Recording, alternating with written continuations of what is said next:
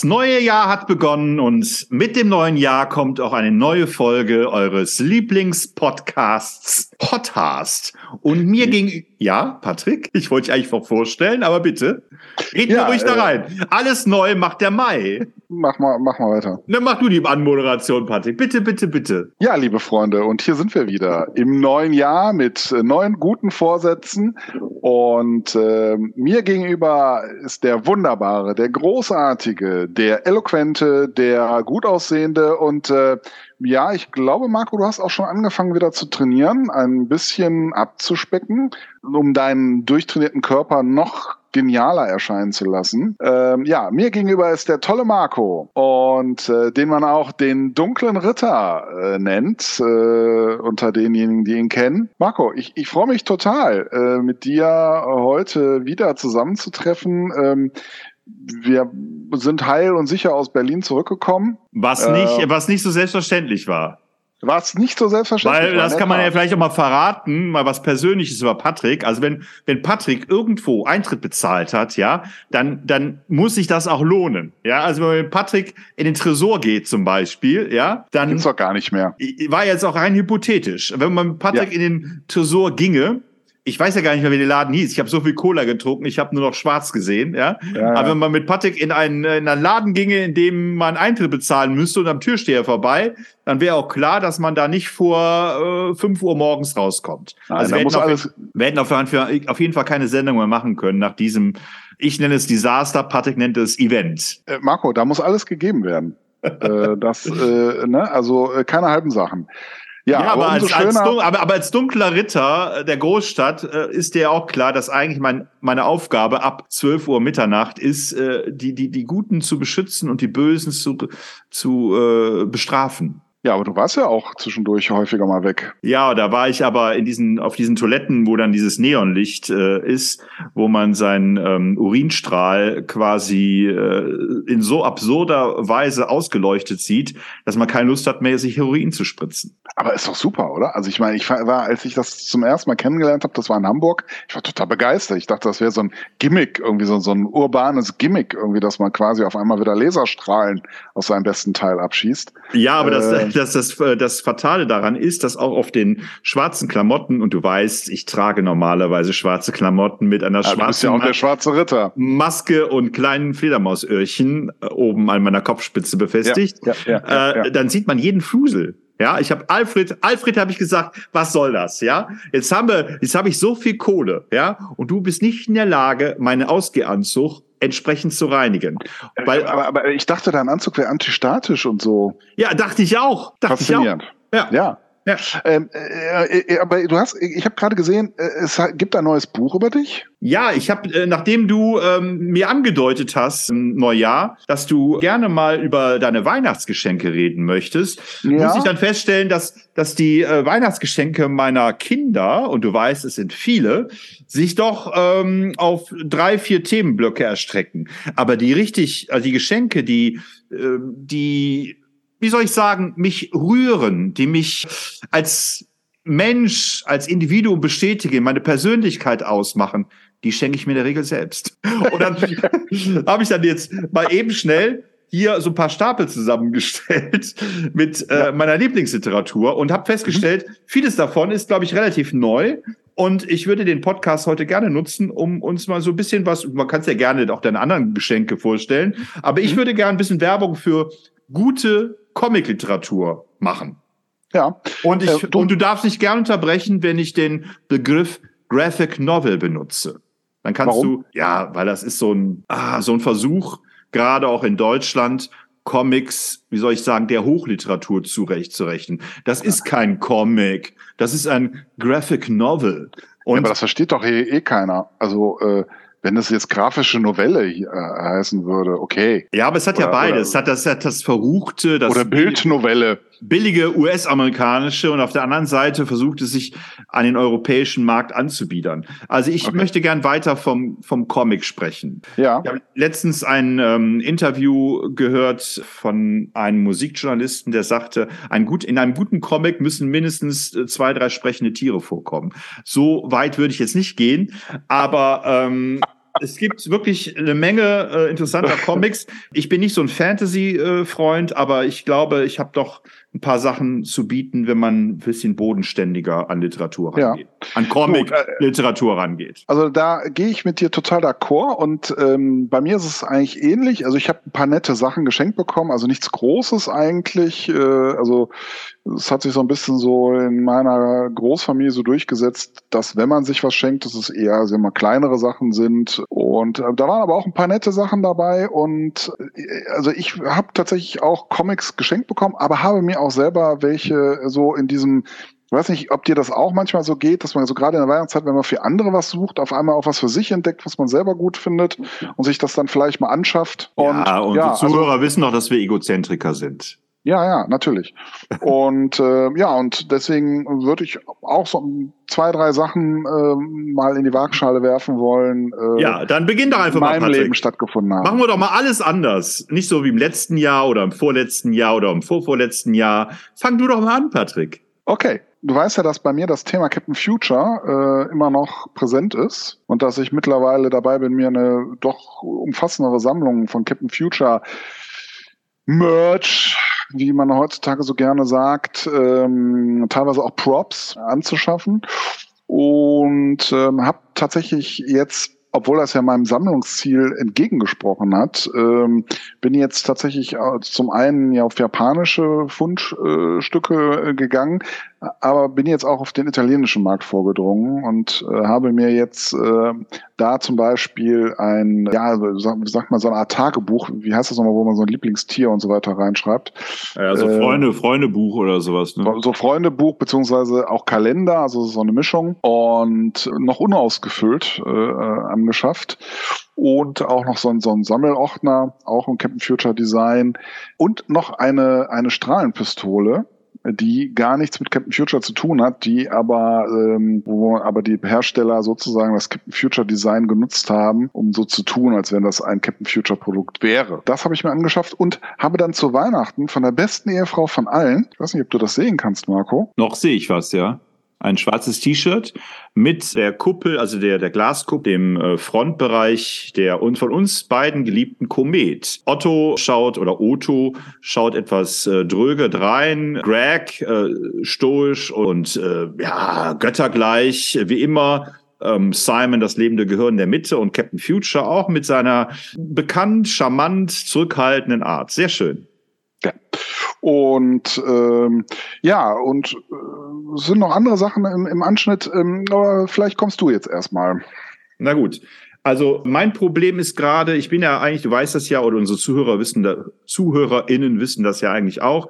Also eigentlich komme ich ja von der US-amerikanischen Superhelden-Comic-Industrie daher und bin eigentlich ein Fan von Spider-Man, Batman und so weiter, weil ich auch tatsächlich dieses, dieses Soap, diese Soap-Opera-Elemente gerne mochte. Also es war wahrscheinlich wie andere Menschen sich im Fernsehen sowas angucken. Aber man muss ja auch vielleicht mal zurücksehen, um die Faszination zu verstehen. Als wir beide Kinder waren, ähm, gab es ja jetzt noch nicht so viel Auswahl im Fernsehen und man musste sich ja die Zeit überbrücken bis zum nächsten Fernsehevent. Und da waren dann eben Hörspiele oder eben Comics oder eben Bücher. Ganz gutes Vehikel. Was ich aber jetzt sagen muss, bei mir ist, ist jetzt auch wahrscheinlich durch unseren Podcast so ein bisschen so, eine, so ein Überdruss äh, hat stattgefunden, was US-amerikanische Superheldenliteratur angeht. Ich finde nicht mehr alles so faszinierend. Es gibt gerade eine Heft, äh, also es gibt immer schon diese Heftserie oder nicht immer schon, sondern seit über 60 Jahren jetzt, The Amazing Spider-Man. Und gerade distanziert man sich so ein bisschen von den Protagonisten Peter Parker und versucht so ein bisschen Tragik durch seinen Klon herzustellen. Das ist okay, aber fasziniert mich jetzt nicht so. Was mich fasziniert hat bei Batman, ist ein ähm, Band aus äh, vom Black Label. Also DC hat ein Black Label gegründet, ich glaube vor ein, zwei Jahren. Da erscheinen Comicbände, die in sich abgeschlossen sind. Also es ist gar nicht erst der Versuch einer Kontinuität, äh, dass irgendwie alles ins Batman-Universum passen muss, sondern es ist eine eigenständige Geschichte. Da kann Batman theoretisch auch sterben oder können auch andere Helden und Protagonisten sterben ähm, weil es für sich abgeschlossen ist und so weiter. Also, also Black Label ist, Entschuldige, wenn ich, also Black Label ist ein Imprint sozusagen. Also es ist einfach nur, ja, nochmal um eine bestimmte Reihe sozusagen. Genau, ähm, ja. Alles, was. Gab es früher auch schon mal bei Marvel, die Epic-Reihe und auch DC hat verschiedene Labels schon mal gegründet. Vertigo, glaube ich, zum mhm. Beispiel, um so erwachsenen Comics zu machen. Und jeder bei Black Label ist es halt äh, besonders brutal oder besonders künstlerisch oder eben. Und was. Jetzt ähm, äh, darf ich noch eine weitere und dann lasse ich dich wieder weiter. Ja, ja. Die Geschichte heißt ja, darf ich mal. One. Ah, One Dark Knight. Ah, okay, One. dann ist schon der. Dark äh, okay, weil, weil ja Dark Knight war ja jetzt auch so eine Art Sonderreihe äh, äh im, im Batman-Universum, sag ich mal. Ähm, also das ist schon was anderes. Es ist also nicht die gleiche Geschichte wieder im Aufguss, sondern ähm, äh, ist eine eigene Geschichte. Genau, wobei diese Geschichte jetzt hier, also vor allen Dingen äh, mich überzeugt hat durch äh, die Grafik, ähm, als ich dieses äh, Cover gesehen habe, was fast äh, ja tonal schwarz in schwarz ist. Also mhm. äh, der dunkle Ritter, also Batman, unterscheidet sich kaum vom Hintergrund, der auch schwarz ist. Das Einzige, was weiß ist, ist hier der, der Schriftzug One Dark Knight. Und die Augen, und, ne? Und die Augen, tatsächlich. Die Augenschlitze äh, sind auch weiß. Also, und jetzt, so, ja? Das wirkt so ein bisschen jetzt für, auf mich, was ich jetzt hier so sehen kann, wie so ein Raubtier schon fast, ne? Ja, genau. Also der, genau. Der, der Mantel ist auch so ein bisschen, als wenn der irgendwie da so einen, so einen Gepardenschwanz oder so einen Pantherschwanz sozusagen hat. Aber ja, ist toll, toll gemacht. Mhm. Der, der Zeichner Jock heißt, der ist ein Pseudonym. Ähm, eigentlich heißt der, Moment, steht hier auch hinten drin, wie der eigentlich heißt. Jock ist der Pseudonym des britischen Comic-Künstlers Mark Simpson, der Ende der 1990er mit Panel-Geschichten in legendären Science-Fiction-Publikationen wie 2000 AD und Judge Dredd Magazine debütierte. Naja, ich kenne ihn aus ganz normalen Batman-Heften, fand immer die, die, die, die Art und Weise, wie er gezeichnet. Also er ist jetzt anatomisch nicht brillant, also es ist kein Neil Adams, wo man das Gefühl hat, jeder, jeder äh, Körperteil ist äh, adäquat ausgerichtet, aber ja, die künstlerischen Elemente überwiegen halt eben. Ne? Da kann auch mal was ein bisschen Tinte spritzen, da kann auch mal irgendwas überdimensioniert sein aber es hat irgendwie immer sehr viel Ausdruck. Es wirkt sehr expressionistisch, sage ich mal so. Ne? Ich kann mal ganz kurz hier, nur mal kurz hier die, ähm, da wird das Label hier vorgestellt. Ähm, das Black Label von DC Comics verspricht die besten und zugleich zugänglichsten Geschichten mit den Ikonen des Heimatverlages von Batman, Wonder Woman, Superman und Co. Obendrein inszeniert von den angesagtesten Comic-Kreativen, die derzeit für DC oder bei DC tätig sind. Ähm, in diesem Fall ist es der, äh, ist das der britische Künstler Jock, der schon an vielen tollen, nicht umsonst multimedial adaptierten Comics sowie zahlreichen Filmen mitgearbeitet hat. Und das hier ist äh, quasi eine Geschichte über einen Gefangenentransport. Alles kreist um Jocks ursprüngliche Idee, dass Batman, der von Alfred Pennyworth per Funk unterstützt wird und auf allerhand Gerätschaften und Vehikel zurückgreifen kann, Gotham City während eines Stromausfalls von einer Seite zur anderen durchqueren muss obwohl zahlreiche Kriminelle versuchen, den Helden auszuschalten. Daraus machte Jock diesen coolen, knackigen Comic unter dem Black Label, den er nicht nur wie üblich sensationell gut gezeichnet, sondern auch packend atmosphärisch geschrieben hat. Und das ist eigentlich schon das Wesentliche. Der Comicband lebt nicht von einer, wie soll ich sagen, von einem, ähm, von einem Plot-Twist, oder von einer besonderen Hintergrundgeschichte, die alles über den Haufen wirft, sondern einfach von Atmosphäre. Also kann man allen empfehlen, die Wert auf ästhetisch oder artifiziell anspruchsvolle, expressive Comics le äh, legen, die sind da ganz gut mit bedient. Wer aber jetzt eine tiefschürfende, äh, ausgefeilte historische Geschichte erwartet, der sollte lieber die Finger davon lassen. Es ist eher sowas fürs Auge als für den Intellekt. Ja, also. Kannst du mir mal so eine Seite mal zeigen, damit ich das mal auch äh, so einen ersten Eindruck vielleicht von mir aus wiedergeben kann? Ich gucke gerade irgendwas Repräsentatives, aber ich nehme jetzt einfach mal irgendeine Seite. So, zack. Siehst du alles? Ja, aber ich glaube, es zu erkennen. Es ist äh, künstlerisch, würde ich sagen, äh, es hat so ein bisschen was von, ähm, also es sind, wird mit größeren Flächen auf jeden Fall gearbeitet. Ne? Es hat so, so, so, so, so teilweise so eine Holzschnitt, Linolschnitt auch Ästhetik, äh, so auf den ersten Blick, die aber dann farbig gefüllt wird. Mhm. Äh, sieht sehr, ja, also kann ich dir zustimmen, sieht ähm, grafisch sehr gut aus.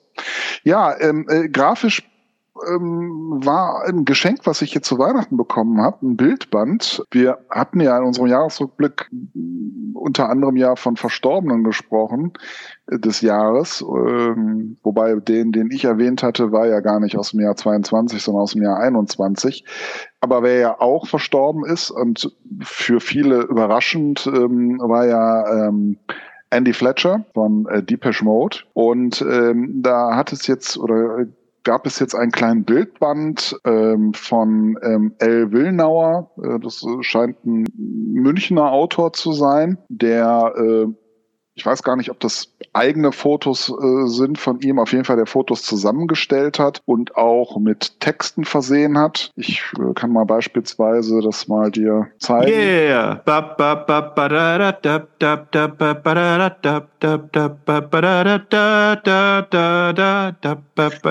Ja. Ja, der, der Band heißt äh, Andy oh. und die Boys. Aha äh, Deepish Mode 1980 bis 2022 ein Tribut. Ich bin mir nicht ganz sicher, ob das ein Print on Demand ist, äh, denn als, als Verlag wird Amazon Fulfillment genannt, gedruckt in Polen.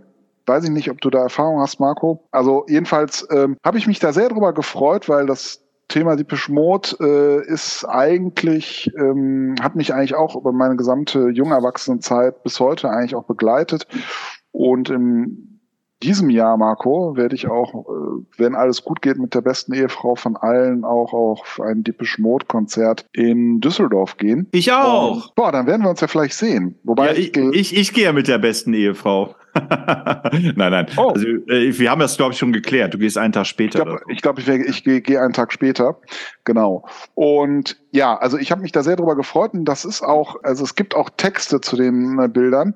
Da möchte man vielleicht kritisch anmerken, dass, das schreibt aber der Autor auch selber, dass da vieles von äh, Wikipedia auch übernommen worden ist, aber eben auch von ihm selber aber das sind eben so seine zwei Quellen, also wahrscheinlich seine Eigenerfahrungen. Ich habe noch nicht gegoogelt, wer dieser Autor ist, ob der vielleicht irgendwie für eine Fan, vielleicht für eine Fangruppe oder sowas auch da irgendwie involviert war.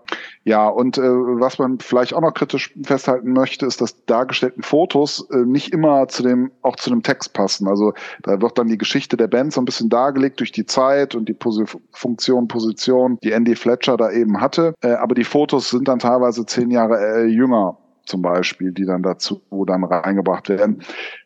Ist jetzt nicht großstörend, aber es wäre natürlich eigentlich schöner gewesen, wenn man auch was zu den Fotos selber erfahren hätte, in welchem Kontext die zum Beispiel gemacht wurden und so. Wie gesagt, aber ansonsten eigentlich eine, eine schöne Geschichte und ist, ich finde es wirklich sehr schade, dass äh, ja Andy Fletcher halt gegangen ist, wobei ich jetzt diesen Band jetzt nehmen konnte, dass der halt zunehmend auch mehr so Manageraufgaben bei Deepish Mode hatte und weniger jetzt als Musiker in Erscheinung getreten ist. Das war dies. Ja, also der, dieser Band hier, der, der liegt schon ein bisschen länger äh, bei mir, habe ich aber auch sehr gerne gelesen. Der heißt Die Lesereise von Andy Watson, Deutsch von Ruth Keen oder Ruth Keen. Wird, glaube ich, auch in der Presse äh, ziemlich gelobt. Ich lese mal kurz den Klappentext vor. Nach der Veröffentlichung seines neuesten Romans begibt sich G.H. Fredwell ein angesehener englischer Schriftsteller auf eine Lesereise, um sein Buch zu promoten. Nichts läuft nach Plan, das Publikum bleibt aus, Verkäufe finden nicht statt. Trotzdem wird die Reise immer weiter verlängert. Allmählich wird sie für den Autor zu einem Albtraum, aus dem es kein Entrinnen zu geben scheint. Denn inzwischen hat auch noch die Kriminalpolizei einige Fragen an ihn. Ein mörderisches Verwechslungsdrama und eine großartige Persiflage auf den Literaturbetrieb. Andy Watson beschwört die die Urängste von Schriftstellern herauf und verdichtet sie zu einem komödiantischen Buchjuwel. Eine kafkaesk düstere Komödie im brillanten Comic-Retro-Stil. Witzig, surreal und scharf beobachtet. Ich habe das sehr gerne gelesen und tatsächlich geht's hier im Gegensatz zum äh, One Dark Knight nicht wirklich um die Zeichnung. Ich zeig mal hier, lass ich mal,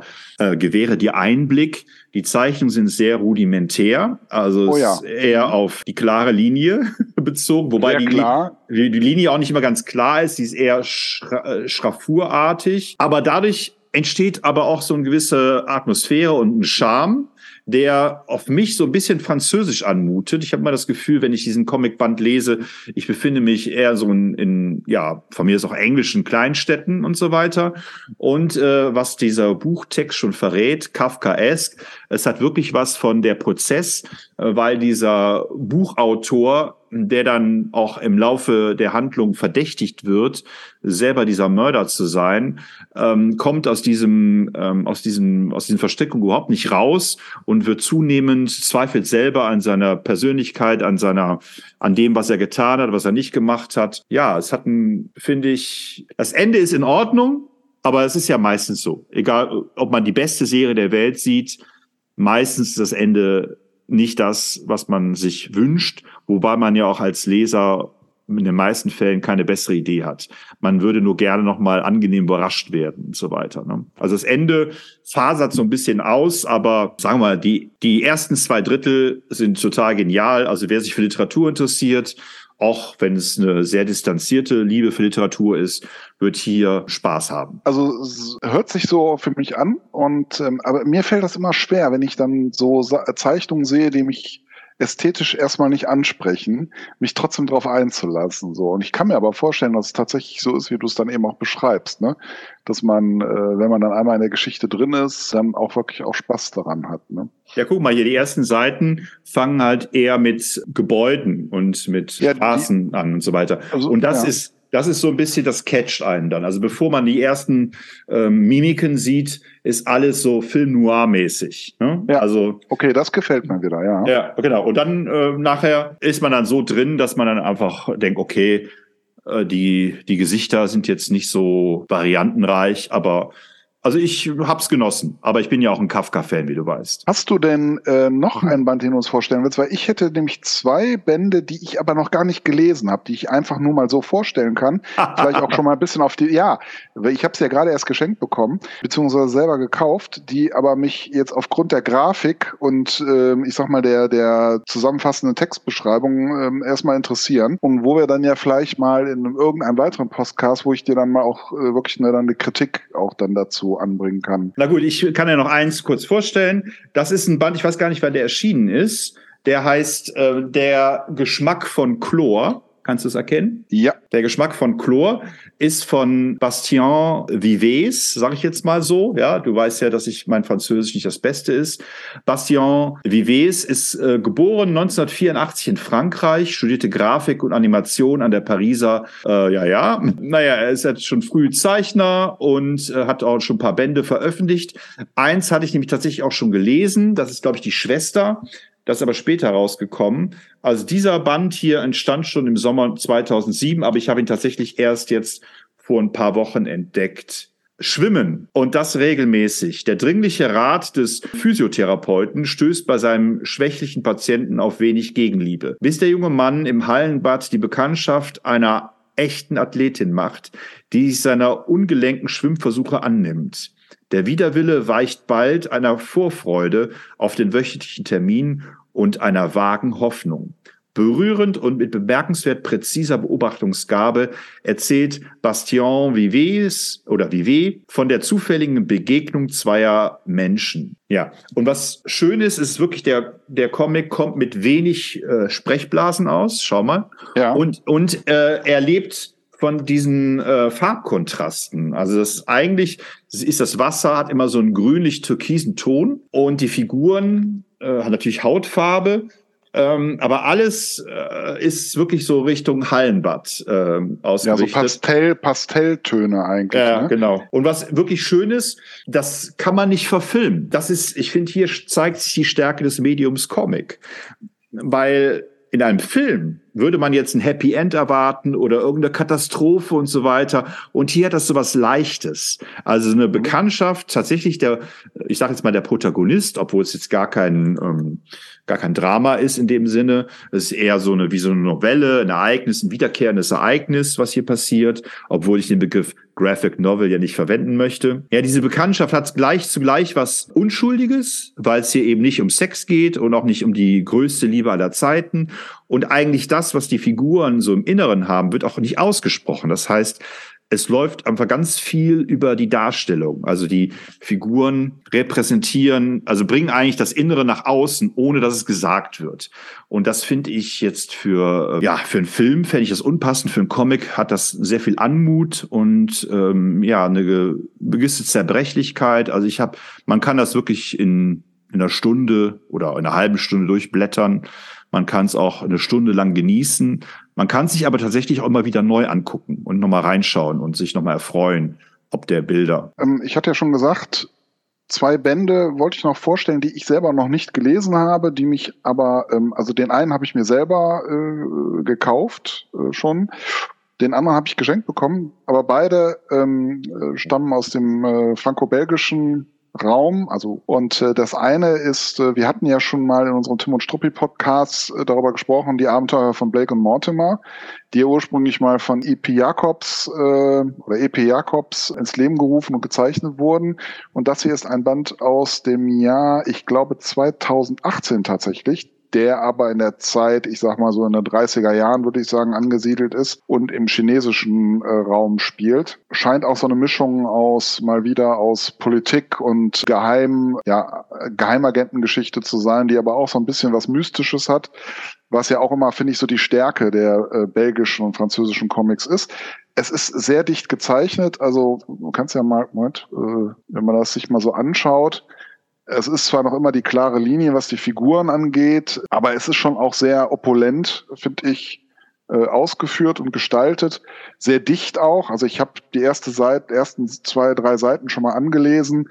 Da passiert sehr viel und ähm, also da kann man richtig mitgehen ist zweibändig, also es gibt auch noch einen Fortsetzungsband. Ja, also da bin ich schon sehr gespannt drauf, den lesen zu können. Und ein anderer Band, der mich sozusagen jetzt tatsächlich Weihnachten als Geschenk erreicht hat von einem sehr lieben Menschen, von Pierre Gabeau und äh, Roman Reutegemann gezeichnet, äh, im Carlsen Verlag erschienen. Übrigens die anderen beiden Bände auch, ähm, heißt Der Hafen der Geheimnisse. In dem Fall ist mir hier der erste Teil geschenkt worden, der heißt Das Monster aus dem Meer. In der Beschreibung heißt es, eine Hafenstadt voller Mysterien. Während am Strand ein seltsames Wesen angespült wird, verschwindet eine Geheimakte von höchster Wichtigkeit. Glücklicherweise bleiben die Agenten der Spionageabwehr von New Cherbourg aufmerksam. Ich kann hier mal die Rückseite zeigen. Da ist dieses Wesen am Strand dargestellt. Das ist das Cover auch wieder in dieser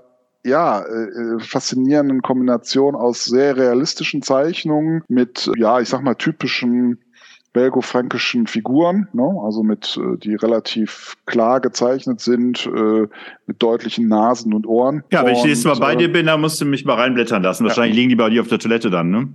Natürlich. Und du siehst auch hier herrschen wie in deinem Badebuch, äh, am Anfang zumindest, äh, die Farben äh, Pastelltöne vor in Blau und äh, ja, sagen wir mal, so, so, so heller Beige-Ton, beginnt eben am Strand und mit der Entdeckung eben dieses Monsters. Es ist aber nicht, ich sag mal, ich finde es so vom Zeichenstil her, ist es nicht so ganz klassisch, so das, was wir von Tim und Struppi kennen, ähm, sondern es hat schon seinen eigenen Stil eben, ne? also der sich dann auch abhebt. Ja, gefällt mir, gefällt mir sehr gut. Also gerade jetzt hier ähm, äh, der zweite Band, ähm, habe ich, ich habe die das Cover schon mal gesehen, aber ich habe bisher eher gedacht, das interessiert mich nicht. Aber jetzt, wo du das mal öffnest, äh, die Dynamik gefällt mir sehr gut, ja. Ja. Also sehr, sehr, ja. sehr schönes Szenario. Hm? Ja, genau. Also da freue ich mich schon sehr drauf, wenn ich die lesen kann. Äh, und ja, und bin sehr gespannt, äh, ob mich die Ge Geschichte dann auch irgendwie erfasst. Aber da können wir dann ja irgendwann nochmal ähm, auch nochmal drüber sprechen.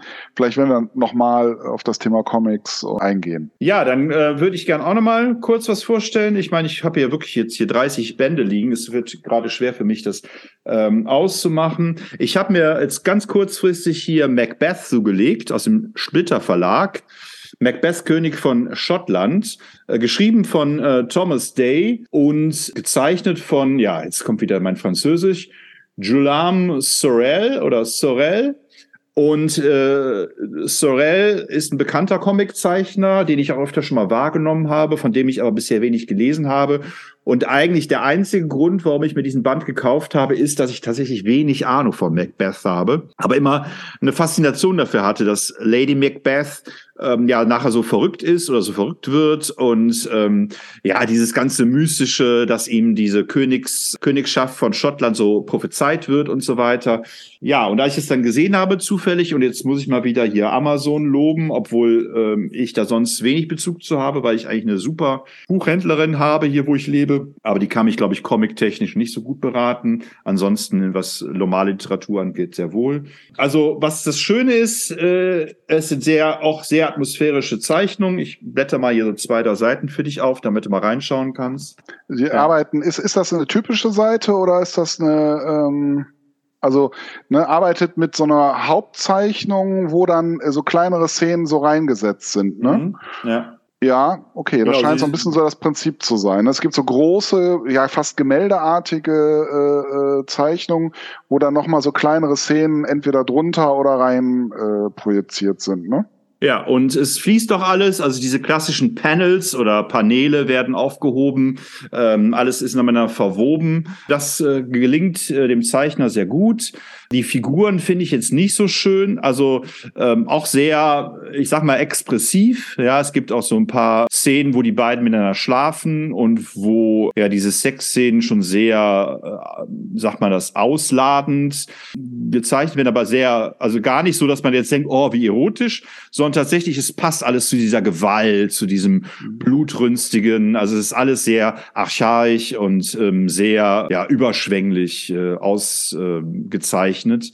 Was mir aber nicht so gut gefällt, sind die Gesichter. Ich finde, dass die Gesichter so sehr austauschbar sind. Also man hat nicht das Gefühl, also wie bei amerikanischen Comics, äh, dass da so eine Wiedererkennungswert ist, dass so ein Peter Parker zum Beispiel wirklich immer aussieht wie Peter Parker oder so ein Bruce Wayne immer aussieht wie Bruce Wayne. Hier ist der Macbeth irgendwie muss man ihn schon immer wieder suchen. Also ist das jetzt Macbeth? Also klar, ist fast von der Handlung her, aber vom Ausdruck, vom Gesicht her habe ich nicht immer das Gefühl, dass es so durchgängig eine, mhm. eine Figur ist. Und dann habe ich natürlich nochmal, ich kann es natürlich nicht lassen, ich habe dann noch ein bisschen gegoogelt und der entfernt sich sehr wohl äh, vom Shakespeare-Stoff. Also der äh, Thomas Day, sage ich jetzt mal, der gibt eigentlich quasi Lady Macbeth die Schuld für fast alles. Ne? Und ich glaube, bei Shakespeare ist es schon eine gemeinsame Schuld, dass sie sich beide so da reinsteigern in diese, in diese Königsherrschaft und dafür alles tun. Und hier hat es, hat man das Gefühl, dass eigentlich, ja, Macbeth eigentlich noch total unsicher ist, was er eigentlich aus sich machen will, alles schön langsam machen möchte und eigentlich von Lady Macbeth angetrieben wird. Ja, also ich kann den Band äh, Macbeth äh, kann ich sehr empfehlen für alle Menschen, die keine Lust haben, Shakespeare im Original zu lesen oder die auch keine Lust haben, ins Theater zu gehen. Äh, ich fand den gut gemacht aber jetzt nicht ganz so aufschlussreich, wie ich mir es erhofft habe. Ich weiß jetzt, ich bin jetzt gerade in meinem Element. Ne? Das liegt aber auch daran, Patrick, dass ich normalerweise mit keinem Menschen teilen kann, äh, was ich gerade gerne lese. Also meine Kinder interessieren sich nicht für meine Comics, meine Freunde in der Regel auch nicht. Und du bist ja der Einzige, mit dem ich über Comics reden kann. Also gut, es gibt noch ein, zwei weitere, aber die haben dann so ein, nur eingeschränkte Spezialgebiete. So. Aber ganz schnell mache ich jetzt noch. Ich habe jetzt hier noch auf meinem Stapel liegen und ich mache jetzt wirklich schon eine Auswahl. Nowhere Girl, das ist äh, auch, glaube ich, von einer Französin. Das ist ein sehr autobiografischer Comic-Roman. Ich weiß nicht, wie es ausgesprochen wird. Magali oder Magali äh, ist elf Jahre alt und liebt die Beatles. Was sie gar nicht liebt, ist die Schule, besonders seit sie in der Mittelstufe ist. Denn plötzlich wird sie von erschreckenden Ängsten gepackt. Und so flüchtet sie immer mehr in die Musik der Beatles. Irgendwie scheint das autobiografisch zu sein, weil die Autorin Magali Le Hutch, also alle Franzosen verzeihen mir bitte, erzählt von der Phobie, die sie dazu brachte, sich zwei Jahre lang von der Schule zurückzuziehen. Vor allem aber erzählt sie von der Leidenschaft, die ihr Zuflucht bot. Beatles, Beatles, Beatles. Von der langsamen Rückkehr in die Schule und den ersten Schritten als Künstlerin. Ja, also es ist, äh, was schön an dem Band ist tatsächlich auch, es ist, sieht sehr französisch aus. Schau mal, es sieht sehr französisch aus vom, äh, von der Art, äh, von der Machart eher. Äh, mhm, was, mhm. was wirklich schön ist, ist diese, diese Vermischung, ja, dass man wirklich auch manchmal das Gefühl hat, man taucht so ein in diese Musikvideos, Sgt. Pepper, äh, Quatsch, hier Yellow Submarine oder sowas, ja, diese, diese äh, Zeichentrickfilme auch von den Beatles, die gehen dann über. Und das Mädchen, ähm, ja, entwickelt, ist ja so in der Pubertät und entwickelt so ihre eigene Persönlichkeit, ihre Sexualität also ist jetzt keine Story, die ein Narrativ umhaut, aber eine schöne Art, sich mit der eigenen Biografie auseinanderzusetzen. Also. Aber es ist, ist so von der Ästhetik her, also diese Farbästhetik ist auch tatsächlich so an die frühen 60er Jahre so angesiedelt, wo ja einerseits so die Farben schwarz und weiß und grau ja sehr dominant waren mhm. und dann aber diese, diese, diese mega poppigen Farben noch da so reinknallen. Ja. Ähm, das ist mir auch jetzt sofort aufgefallen, als du da die ersten Seiten aufgeschlagen hast. Ist auch, glaube ich, die Idee, dass, ähm, dass ähm, ja, die, die Beatles, also die Musik wird quasi farbig, bringt Farbe in das Leben dieses Mädchens. Ne? Ist denn die Autorin oder kann man dem entnehmen, also ist das sozusagen in der Beatles-Zeit angelegt oder ist sozusagen. Nee, ist, ist, ist, später, ist später, ist später. Die ist äh, 1979 in Paris geboren. Nee, dann äh, Und nach dem Studium an der Kunsthochschule in Straßburg illustrierte sie ihre ersten beiden Bilderbücher. Nee, nee, das ist äh, eine nachträgliche Liebe zu den Beatles. Aber wir wissen ja beide, die Beatles können ja durchaus zeitlos sein. Äh, ein Band, den ich, jetzt muss ich mich ein bisschen schämen, ich habe tatsächlich die letzten 30 Seiten noch nicht gelesen, war aber durchaus. Ja gut, bist du ja in guter äh, Gesellschaft mit mir.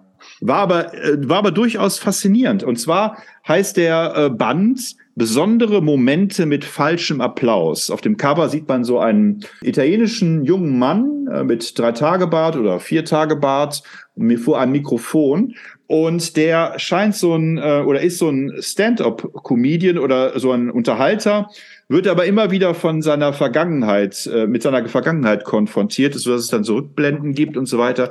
Es geht darum auch um Kinderkriegen, Vater sein, die eigene Kindheit verarbeiten und so weiter, aber auch mit ganz vielen poetischen Bildern. Also mal spielt das so im äh, sehr äh, in sehr alltäglichen Bereichen, dann ist findet man sich plötzlich in einer Art Science Fiction wieder, was so ein bisschen so für Isolation und Einsamkeit wohl stehen soll und ähm, ja, und was mich an dem Band fasziniert hat, einmal, dass es wirklich sehr künstlerisch wirkt. Also es, es fließt halt immer wieder auch in verschiedenen, in verschiedenen Genres und es ist sehr literarisch. Muss man nur das Backcover hinten lesen. Das Kind wollte endlich ins Wasser. Nach dem üblichen Badeverbot vor der magischen sechsten Stunde. In den Wellen dann wollte das Kind nur gesehen werden. Dich erkunden. Im Schatten des Schattens. Im Leuchten auch. Das war, was es wollte, das Kind. So sollte es weitergehen für immer. Also ich finde es insgesamt sowohl von der Sprache, von der, vom Stil her, wie auch von den Zeichen sehr poetisch und auch anrührend. Ich habe manchmal bei ein paar Texten gedacht, wow, daraus kann man direkt einen Songtext machen. Ne? Also ähm, selbst trotz Übersetzung sehr ansprechend. Kannst du noch mal so eine eine Beispielseite mal aufschlagen, die ich mal ein bisschen näher ähm, beschauen kann. Ja, das ist äh, okay, das sind genau, also starke ähm, äh, geingte Zeichnungen, die dann aber mit so pastelligen, ja fast so wasserfarbenartigen Farben dann koloriert sind, ne? So ein mhm. bisschen. Ja, und dann wieder Schwarz-Weiß-Zeichnung, ja. ne? Sehr genau, Tusche. reine Schwarz-Weiß, ja, ja, sieht sehr spannend aus. Und dann, ähm, ja, aber das ist es im Wesentlichen. Moment, ja, und diese Stand, äh, diese Comedian-Phasen, die sind so eine Mischung, also sehr schwarz-weiß, aber doch noch irgendwelche Farbtupfer, ne? Ja, wenn er so ein bisschen auf sich selber zurückgeworfen wird, ne, dann ist es wieder sehr weiß, sehr hell, ne? Mhm. Ja, auf jeden Fall ist es ein italienischer Zeichner aus dem Avant, mhm. ja, Avant Verlag, sage ich jetzt mal.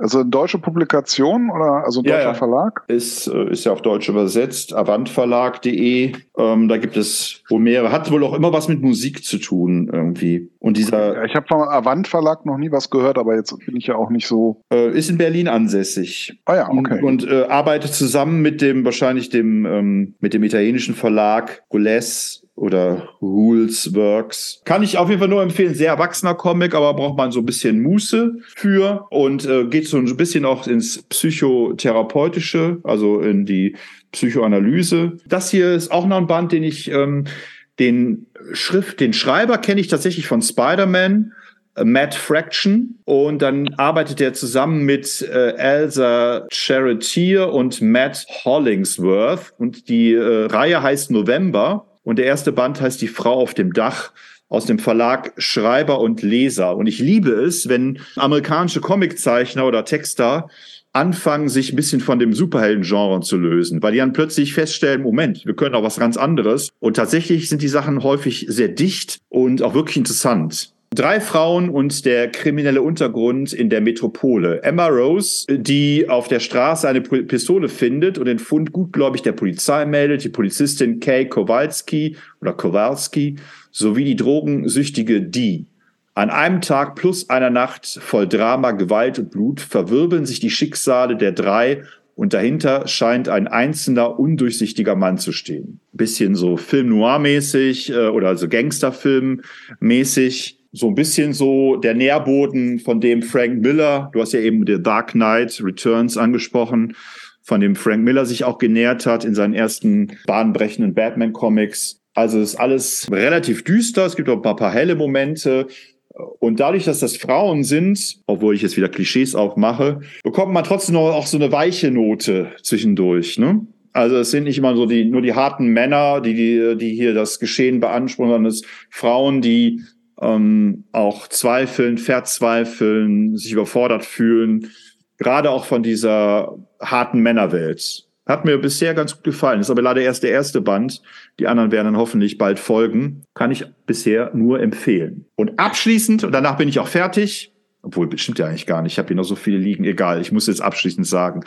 Ich habe das schon öfter angemerkt. Die sieben Leben des Falken. Es gibt, es hat meine Kindheit, neben Superhelden-Comics war das tatsächlich eine Reihe, die ich geliebt habe, weil es historisch verwoben ist äh, von Jetzt wieder Frage, wie das ausgesprochen wird. Cortias ist der, ist der äh, Texter und Julian ist der Zeichner. Und die haben äh, angefangen mit dem Roten Falken und haben dann die sieben Leben des Falken draus gemacht. Der erste Zyklus war für mich total faszinierend, weil er eben weg von diesen Superhelden-Klischees war, Helden können sterben, ähm, das Unrecht kann siegen und es war alles sehr historisch verboten. Ich glaube, dieser Cortias ist ein sehr äh, recherchiert sehr genau, was Historie angeht. Das ist alles sehr gut miteinander verwoben. Es spielt halt zu, oder spielt am Anfang zur Zeit von Heinrich dem, dem Vierten und dann seinem Sohn ähm, Louis äh, dem ähm, also oder Ludwig dem Dreizehnten äh, spielt also zur Zeit der drei Musketiere und äh, geht aber immer weiter und diese Heldin die wurde dann die Ariane de Troyes oder wie die ausgesprochen wird, äh, wird hier weitergeführt. Und dieser erste Band, der ist halt hier, wann ist der erschienen im Deutschland? Der ist, ich sag mal, vor zwei, drei Jahren ist er in Deutschland erschienen äh, bei Kult-Editionen. Ich habe jetzt mittlerweile, also letztes Jahr, in äh, vorletztes Jahr, also 2021, habe ich in Frankreich den zweiten Band davon bekommen und letztes Jahr, als ich mit dir in äh, Brüssel war, habe ich den dritten Band davon bekommen und mich total geärgert, dass ich das noch nicht auf Deutsch übersetzt bekommen habe. Und jetzt muss ich feststellen, Kulteditionen gibt es nicht mehr. Und deshalb möchte ich diesen Podcast jetzt nutzen, um einen Aufruf zu starten. Liebe Zuhörerinnen, ich weiß, ihr seid viele ich weiß, ihr seid mächtig. Ich möchte diesen Podcast nutzen, um nicht nur für Frieden auf der ganzen Welt äh, zu sorgen und für Gleichberechtigung und Gleichstellung aller Menschen, sondern ich möchte auch, dass Kulteditionen Band 2 und Band 3 des dritten Zyklus die sieben Leben des Falken veröffentlicht. Weil ohne deutsche Übersetzung ist das Leben gar nichts. Bitte sorgt dafür. Patrick, unterstützt das mit? Ich unterstütze das äh, absolut mit und ähm, ja, vielleicht müssen wir selber in die Hand nehmen, Marco, die Rechte aufkaufen und dann selber äh, publizieren. Ja, gut, aber ich bin ja so realistisch, dass ich weiß, ich bin ja der Einzige, der es liest. Also ähm, das ist jetzt nicht sehr motivierend, glaube ich, für einen Verlag, diese Reihe wieder aufzunehmen. Ja, aber ist, ich glaube, es ist so. Also der Carlsen Verlag hat ja damals angefangen mit die Sieben des Falken und ich glaube, er hat nicht grundlos damit aufgehört. Also er hat dann irgendwann ja die weiteren äh, Trilogien nicht weiter veröffentlicht. Das heißt, mussten dann erst andere Verlage kommen, Splitter oder so, oder jetzt die Kult-Edition, die weitergemacht haben. Ja. Vielleicht hört uns ja, also ich, mich hatte das jetzt eben nochmal interessiert, Avant Verlag. Vielleicht wäre das ja was für den Avant Verlag. äh, der tatsächlich ähm, scheint mir äh, vor allen Dingen ein Comicbuchverlag tatsächlich ist, aber mit anspruchsvollen Comics, wie mir hier die Cover äh, zumindest äh, suggerieren. Also da lohnt tatsächlich mal ein Blick auch auf deren Website. Äh, da kommt übrigens auch dein Buch vor, also Gippy. Mein Buch, äh, ich habe ein Buch geschrieben, yeah! Und, aber die Cover sehen schon sehr spannend und interessant aus. Ähm, und die haben tatsächlich äh, nach Eigendarstellung sind äh, Preisträger Deutscher Verlagspreis 21 und 20 gewesen und haben jetzt in diesem Jahr äh, beziehungsweise im letzten Jahr, also 2022, den Berliner Verlagspreis immerhin bekommen. Und ähm, ja, und die Titel, wenn ich die mir mal so anschaue, ähm, da sind Bände, die heißen zum Beispiel einfach niemals unter rotem Staub, O Cupid, Turing, Bianca, Ich bleibe, Hypericum. Ja, also klingt erstmal Pfostenloch. ja, also äh, klingt erstmal interessant. Äh, es scheint auch eine, ähm, Pinocchio-Band dabei zu sein. Also ähm, wenn du große Geschichten nochmal neu lesen willst, scheinen die wohl auch mit im, Hast du, im Boot äh, zu sein. Pinocchio von El Toro auf Netflix gesehen? Nee. Oh, kann ich nur empfehlen. Sehr gute Adaption. Okay. Total, total düster, total düster. Ja, aber schon die Disney-Verfilmung von Pinocchio war ja eigentlich schon total düster. Also die du meinst die ursprüngliche aus den 30er, äh, 40er Jahren oder was? Ja, ja, ja, ja, ja, ja. Also äh, die ist mir, die habe, das war ja der erste Kinofilm, den ich als Kind gesehen habe und der ist mir bis heute in Erinnerung geblieben, weil der eben so düster war und auch zunächst ja. einmal nicht sehr hoffnungsvoll. Naja, es gab ja jetzt noch andere Adaptionen und die waren, naja, also gerade jetzt die letzte Disney-Version mit Tom Hanks als Geppetto, die konnte man. Also es war eine Realverfilmung oder was? Naja, Geppetto, äh, ja, muss auch nicht. Es läuft auf Disney Plus. Und ah, okay. ähm, auf, aber Netflix hat eine El Toro-Verfilmung, äh, die mit Stop Motion gemacht ist. Also alles sind so ja Knetfiguren oder äh, keine Ahnung was äh, Figuren, die man halt bewegen kann. Und ähm, es hat so ein bisschen was von Frankensteins Monster weil der Sohn von Geppetto stirbt zur Zeit des, des Faschismus in Italien, weil Bomber über dieses kleine Dorf fliegen und einfach aus äh, Ballastgründen die Bomben abfallen lassen. Und äh, die eine Bombe landet genau auf der Kirche, wo Geppetto gerade mit seinem Sohn äh, eine Jesusfigur ähm, rekonstruiert oder neu macht oder einweiht. Und dabei stirbt sein Sohn und dann ist quasi Pinocchio entsteht aus so einem Wust, also aus Alkoholismus, dass Geppetto sich dem Alkohol hingibt und dann so einer Nacht dann aus einer Pinie quasi ähm, Pinocchio erschafft und dann kommt halt eine Fee und macht ihn wieder lebendig. Aber es hat alles immer, es, der ganze Film, äh, da geht's immer um Leben und Sterben, Tod, äh, lebendig sein, Unsterblichkeit und so weiter. Es hat schon teilweise was Beklemmendes. Manchmal ufert es auch ein bisschen aus, dann, dann entfernt der Film sich so ein bisschen von seiner Stringenz. Aber so grundsätzlich äh, hat mich der sehr fasziniert. Mhm. Wie übrigens, wenn, ich, wenn wir bei Filmen sind, wie übrigens auch jetzt Glass Onion, ne, der, der zweite Teil aus dieser Verfilmung äh, von Ryan Johnson, ne? kennst du? Mit Daniel Craig. Äh, ist jetzt am 23, letztes Jahr am 23. Dezember. Das ist die, diese Detektivgeschichte. Also, ja, ja, äh, ja. Äh, ja und bei, bei, bei Star Wars 8, da war es ja total nervig, dass äh, Ryan Johnson meinte, er müsste mit den Erwartungen der Zuschauer spielen. Aber bei seiner eigenen Serie schreibt er auch selber das Skript äh, für diese Detektivserie mit Daniel Craig. Bei dieser, also Knives Out, da macht das Spaß, dass er mit den Erwartungen spielt, weil ähm, ja, dadurch diese Geschichten so ein bisschen aus dieser Agatha Christie-Ecke rausgeholt werden. Also erst, na gut, aber nützt ja auch nichts, wenn du die Filme nicht gesehen hast. Ähm, das sind dann anscheinend die Grenzen unseres Podcastes. da können wir da nicht drüber reden. Patrick, wie war denn deine erste, ähm, deine erste Woche 2023? Ja, so gemischt. Ähm, ich wollte eigentlich Urlaub machen, musste dann aber doch, du weißt ja, dass ich äh, zumindest teilselbstständig bin, doch aktiv werden. Und ja, warten wir mal das Ergebnis ab. Äh, vielleicht äh, wird es ein gutes Ergebnis äh, am Ende sein, kann ich jetzt noch nicht sagen. Dann sehen wir uns nächste Ja, war super. Super Woche. Fantastisches Jahr 2023. Besser geht's gar nicht. Ja, wir können ja, wir können, wir können ja nächste Woche dann mal über unsere Erfahrung mit diesem jungfräulichen Jahr sprechen. Das machen wir. Das machen wir.